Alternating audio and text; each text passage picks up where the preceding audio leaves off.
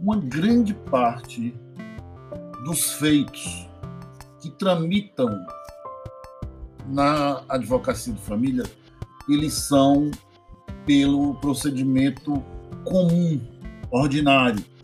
Portanto, sem liminar e dividido em diversas fases.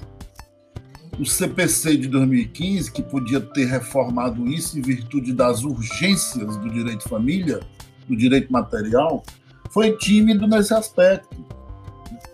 Então, as demandas são para ontem, são urgentes, os conflitos são sérios e o procedimento do processo na justiça termina por aumentar a ansiedade do cliente e a pressão sobre o advogado.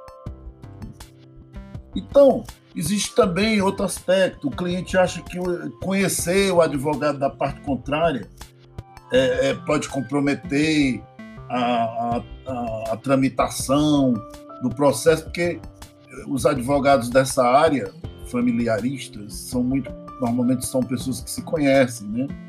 Mas não é assim, né? Muitas vezes a composição e você conhecer o advogado do outro lado é a melhor estratégia, é a melhor saída.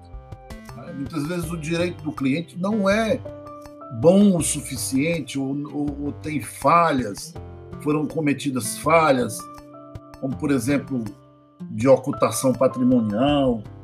Então, muitas vezes a composição, o consenso é a melhor saída.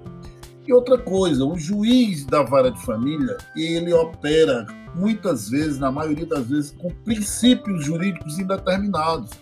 Então, por exemplo, o que é o melhor interesse da criança? que é a proteção integral do menor. Né?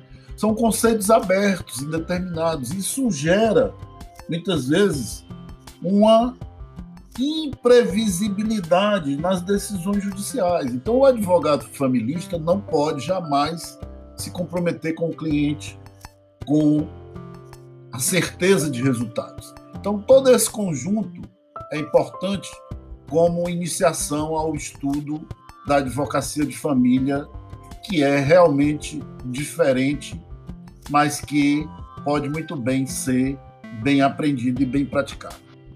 Até a próxima e um grande abraço.